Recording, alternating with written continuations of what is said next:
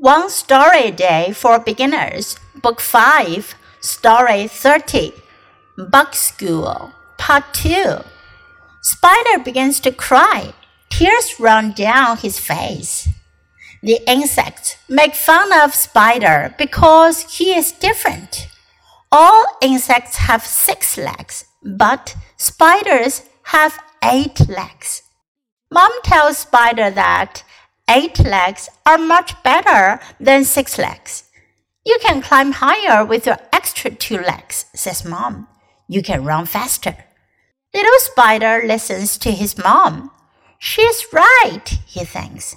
I am different from the others, but I am just as good as they are. 这故事是《虫虫学校》Part Two 第二部分。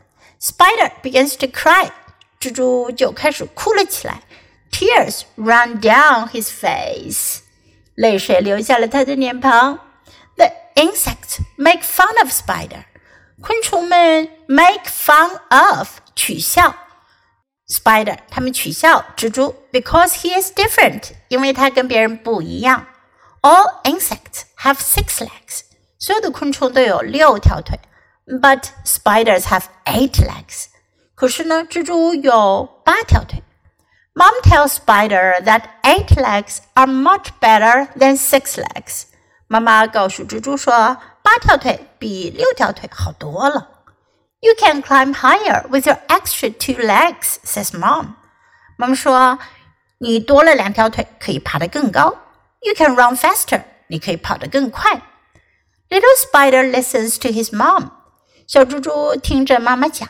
She's right, he thinks. 他想，她是对的，妈妈是对的。I am different from the others. 我跟其他人不一样。But I'm just as good as they are. 可我和他们一样好。As good as 和什么什么一样好。